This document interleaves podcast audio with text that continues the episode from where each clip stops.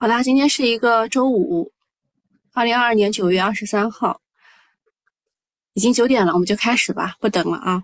嗯，昨天他们问我要今天的题目，嗯，我就我提了两个问题，第一个是这个美联储加息的这个靴子落地了吗？第二个事情是我们在 A 股当中残存的活跃资金在干什么？这两个问题大家能回答吗？就是美联储加息的靴子落地了吗？呃，落地了打一，没有落地打二。我看一下你们是怎么想的。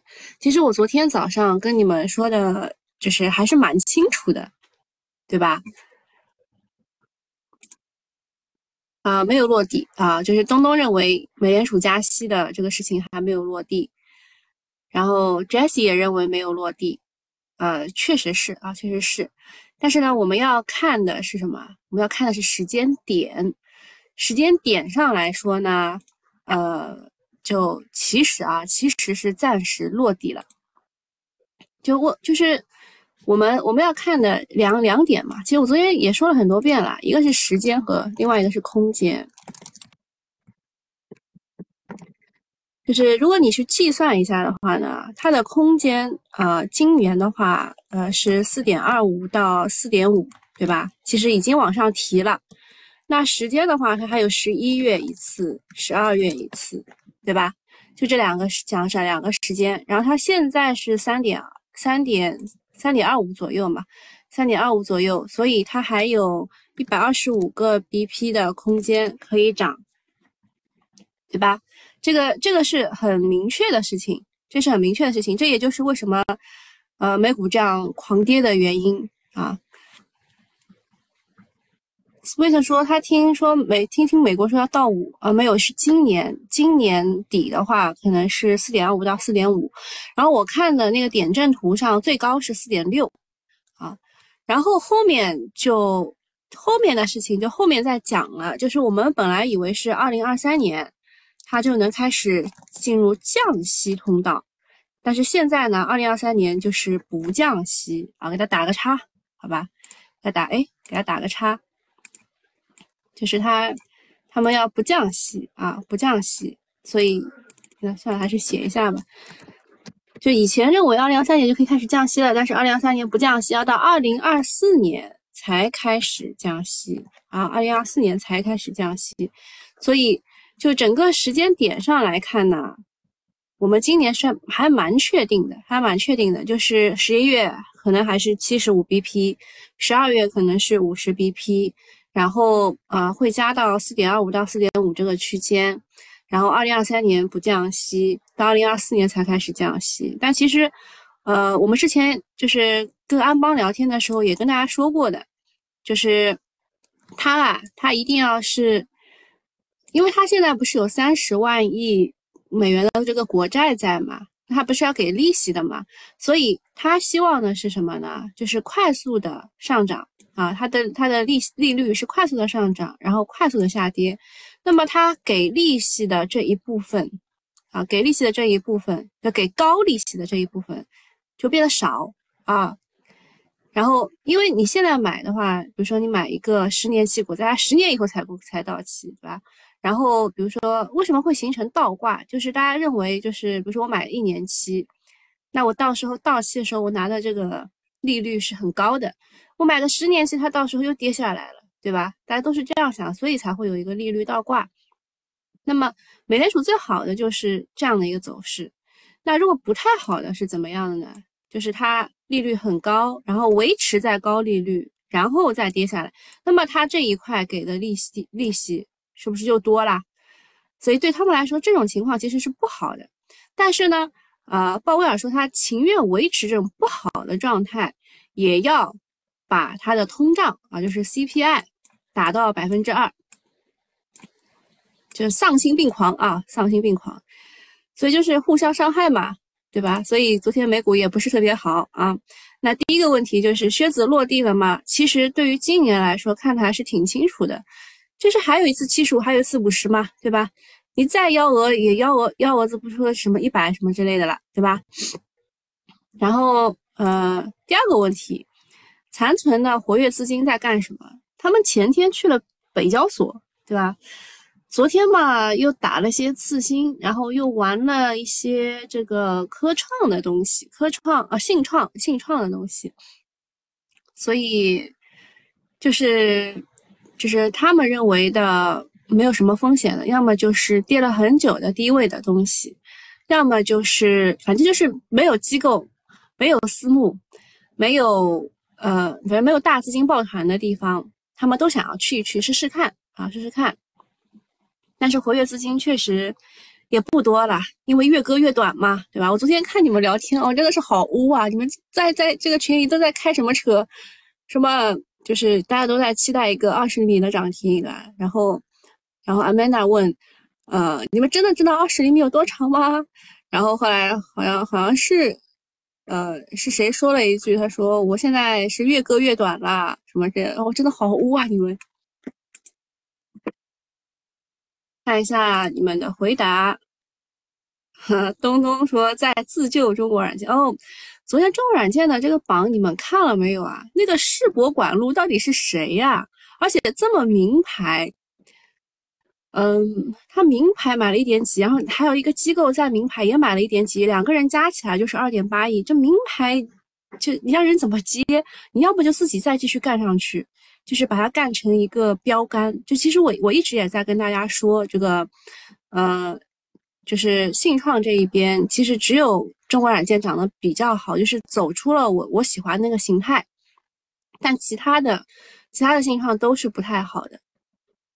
好，觉得大家要关注一下主播啊，以后我开播你们就会知道了。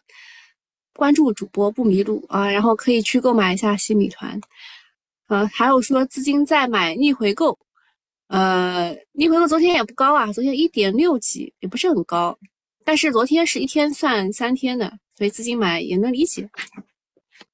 好，我们现在来看一下剧本吧。呃，首先告诉大家，昨天呃美股是跌的，但是呢，呃道琼斯跌的不是特别多，反而是代表科技股的纳斯达克跌的比较多。像中国中国的中概股嘛。嗯，昨天就是前天的时候，呃，这个理想、小鹏、蔚来这三个车子都是大跌的。昨天，呃，好像是是小鹏吧，小鹏稍微反弹了一点，知乎也反弹一点，其他的也是跌的。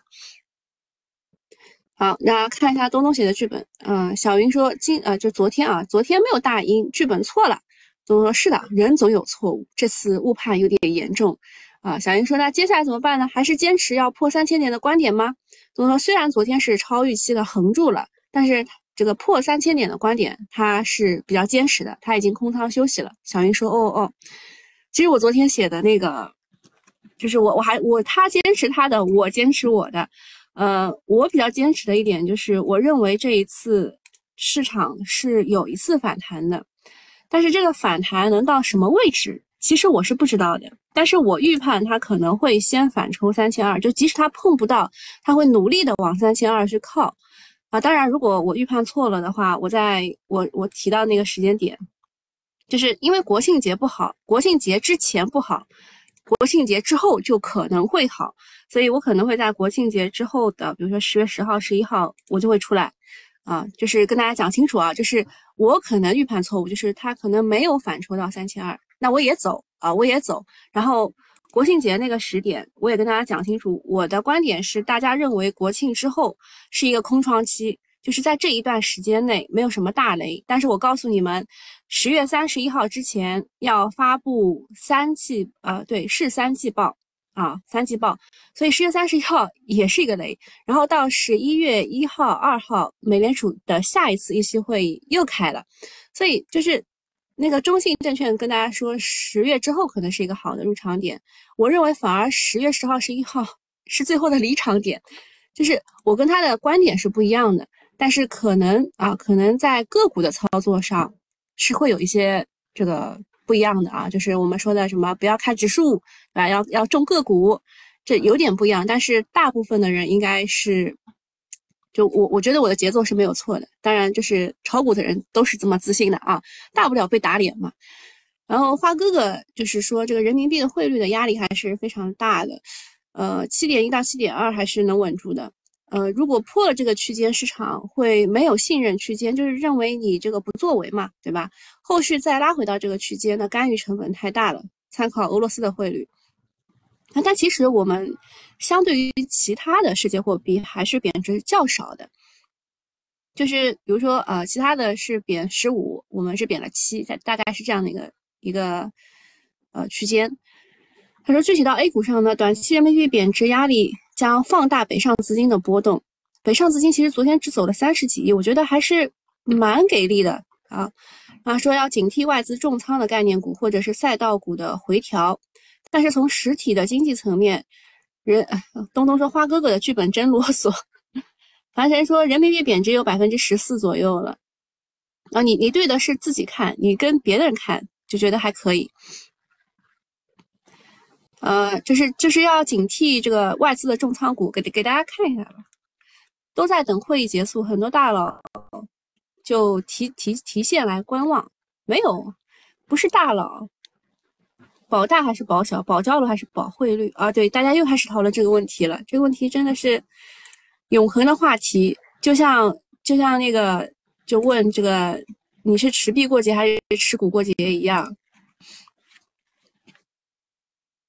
呃，就是花哥哥认为，就是人民币贬值是利好出口型的行业的，比如说通用机械、家纺、家电，还有历次人民币贬值期间呢，食品饮料、家电、农业板块相对有优势，跌跌少一点而已。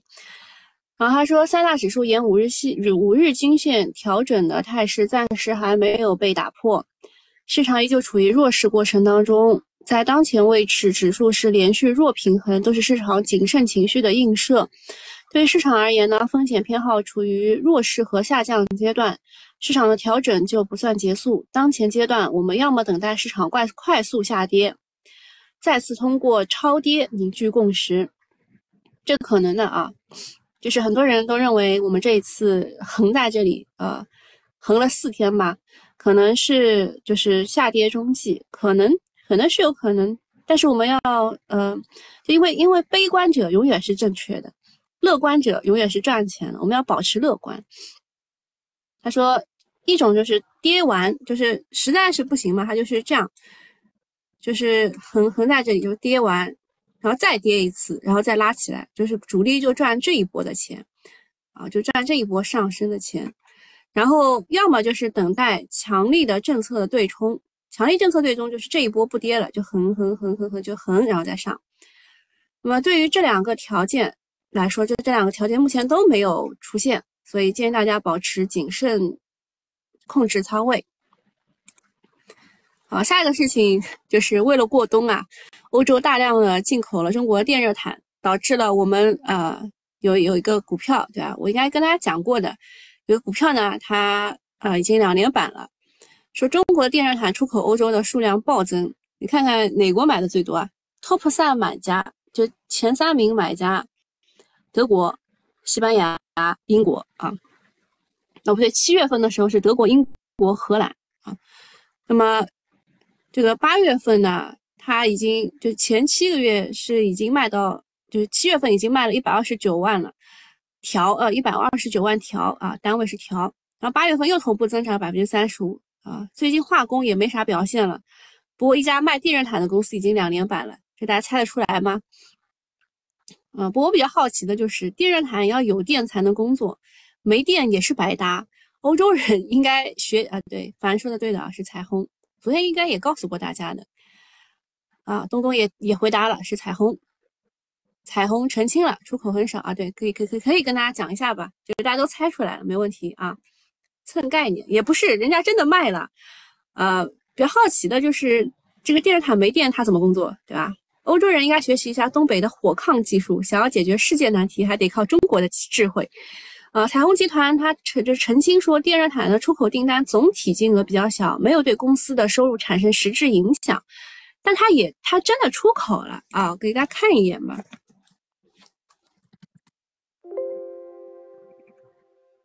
嗯，呃，彩虹集团呢，它是做电热毯和电热暖手器的啊，现在已经是。已经是两两连板，今天想要想要直接直接开一字吗？有点有点疑惑啊。嗯，然后下一个事情就是每周三啊，国务院常务会议就会正式召开，所以啊，蔡阳说不能一字，东东说不能一字。那么国务院常务会议呢，他提到一些核心的内容，继续强调奔赴到各地的稳住经济大盘督导、督导和服务工作组要去协调解决问题，推动基础设施建设、设备更新改造、扩大投资和促进消费等等，也提到了经济大省要挑起大量共。呃，共同巩固经济企稳基础，促进回回稳上升。经济大省嘛，啊，懂的。木柴好像也涨价不少，烧炕也费个，呃，烧烧炕也也也够呛，对吧？另外还有一些内容，就是昨天吹的比较多的，就是涉及到交通运输的，主要是在第四季度将会把。收费公路的货车通行费减免百分之十，另外对于政府定价的货物港务费降低百分之二十。呃，听起来不算太多啊，就是就是只减了百分之十，就是一百块钱减十块嘛。但是实际上对于货物呃货运的物流公司来说，影响是比较大的，就是利好比较大。过去的一年多时间呢，对于货物运呃货运物流来说，成本是非常高的，主要是油价在激增。第二就是人工的费用比较高，人工费用因为涉及到一些防控的问题，所以很多人员不能够及时到岗。就你你们会看到什么？他这个一一周还是一个月都生活在车上，什么这个就很很惨啊。然后他一个是油价，一个是人员，这两个。然后他们又要保证正常的物流运输，其实这个人工开支成本很高啊，所以要大家理解。也正因为如此，这一次对高速公路通行费，呃，对这个大货车能减百分之十，对物流行业来说算是一个实质性的利好。从四季度开始，所以现在只是一个预热。嗯，跟业内人士沟通，呃，说应该能够接带来接近千亿的成本的减少。对整个大的经济增长来说，总量不算大，但是如果呃用万亿的规模去看，才能看到经济增长的前景。那这一次，呃，这一次说是放大招啊，放大招，这力度确实是不小的。呃，利好的是那种物流的公司，啊，顺丰还说他们要回购啊，要回购十亿到二十亿。那么政府定价的货物港务费也是降低百分之二十，是利好的，是呃资源股啊，关于国计民生的资源股，呃，比如说石油、天然气、煤炭、粮食等等，能够提升相关公司的净利润，最终会反映到股价当中。另外呢，加强交通物流的支持，对统一大市场板块也会带来一些刺激。在内循环、共同富裕的目标之下，统一大市场也变得紧迫起来，后续应该还会有。呃，政策支持。下一个事情 就是通威股份，它真的开始投资做它的光伏组件项目了。它拟投资四十亿啊，要建二十五吉瓦的高效光伏组件项目，是在这个盐城啊，盐城经济技术开发区做这个事情。嗯，那么所有就是，所以这个隆基啊、天合啊、金金科、金奥都瑟瑟发抖，来了一个强劲的对手，不知道明呃今天会杀谁来祭天。但这个消息是因为他之前不是已经中了一个好像是华润的一个标嘛？但大家都知道他要进军光伏组件了。嗯，就是这一次的杀白马祭天是针对的是老白马，新能源的景气度还是在的啊，机构还是有信仰的。我觉得就是祭天的可能性不是很大啊，就是不是通威祭天，就可能是隆基天和这种祭天可能性不是特别大啊。那今天呃这几天这个光伏的。抗跌性还是不错的，啊，尤其是钒电池等光伏电池的概念走强了，就观察一下，观察一下他们是不是更抗跌。下一个事情就是创业板首发三过一，啊，就是可能就是说，啊，注册制他他们要减速了，呃，你想一想，今天我们又要做四家的新股申购，对吧？超级忙的，然后还有很多人来问，到底要不要去申购啊？中签了要不要交钱？这真的很难啊！这真的很难，这个问题很难回答。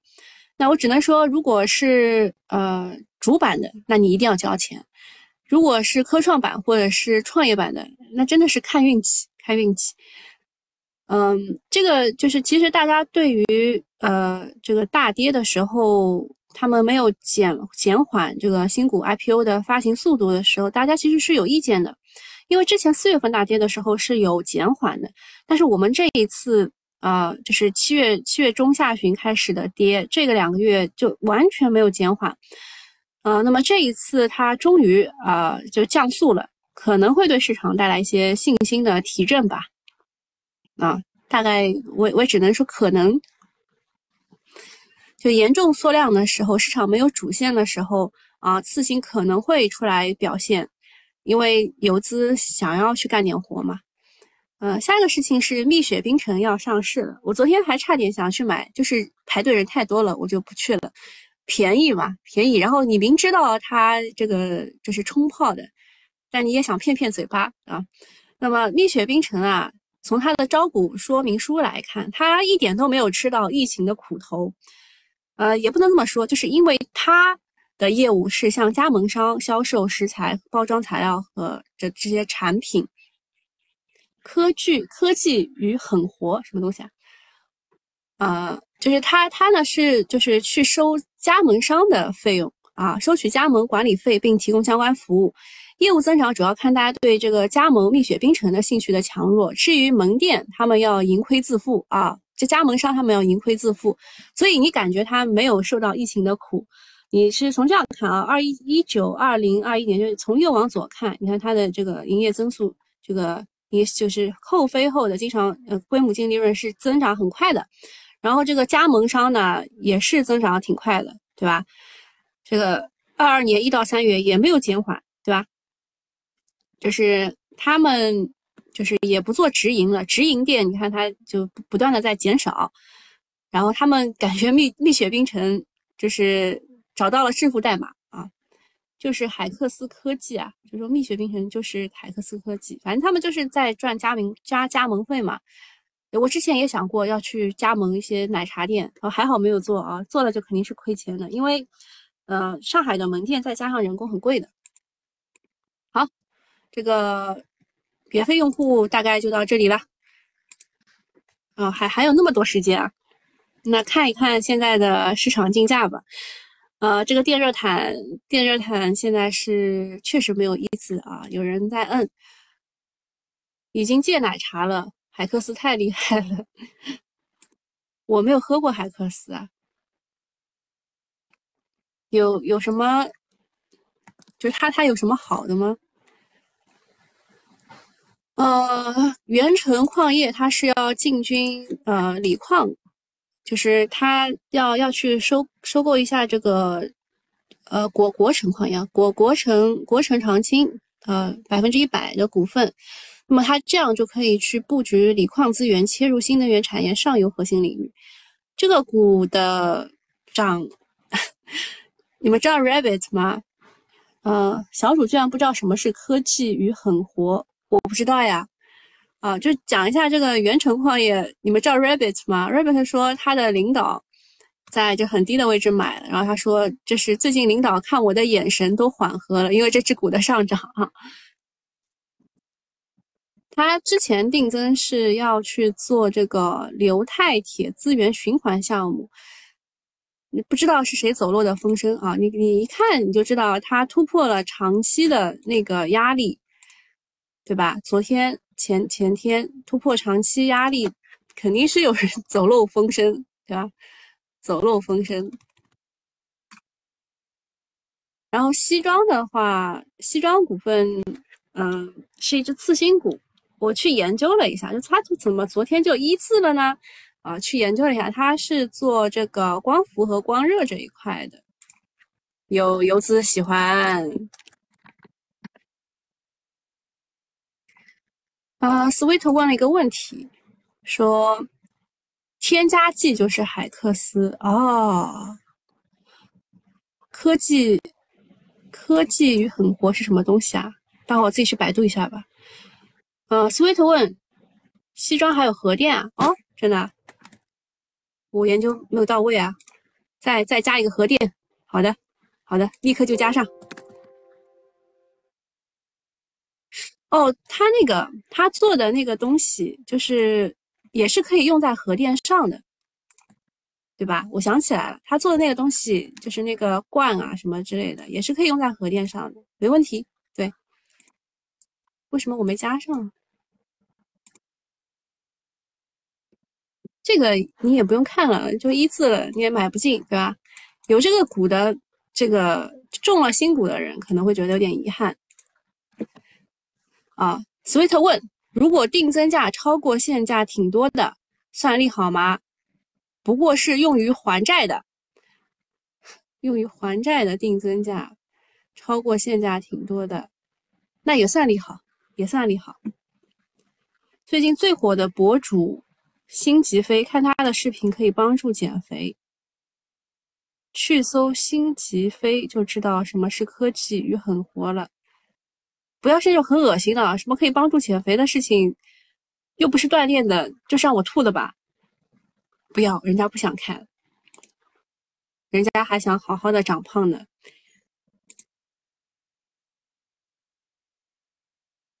火坑烧煤。嗯，欧洲人坐在火坑上唠嗑，这画面太美，不敢想象。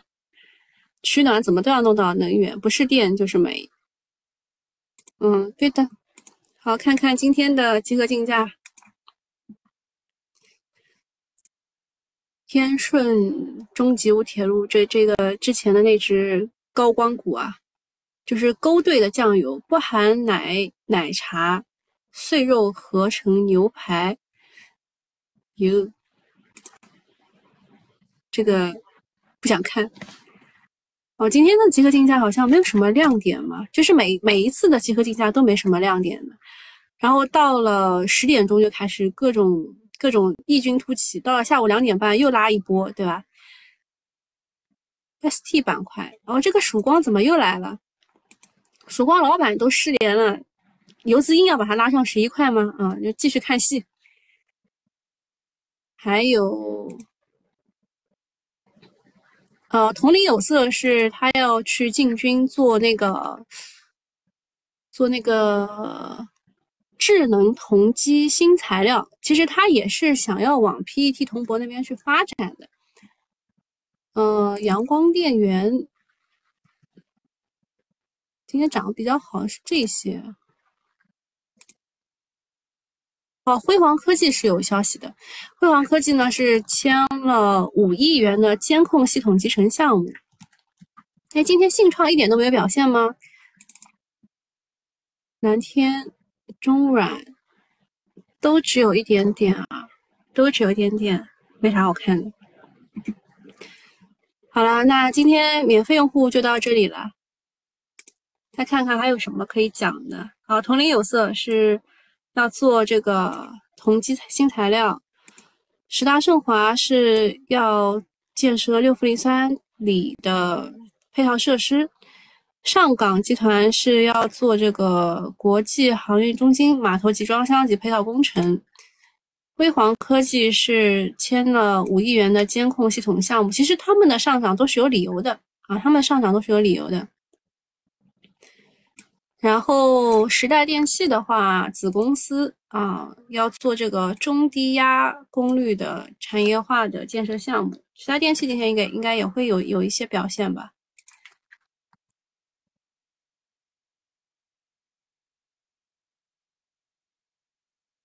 直接直接就干了。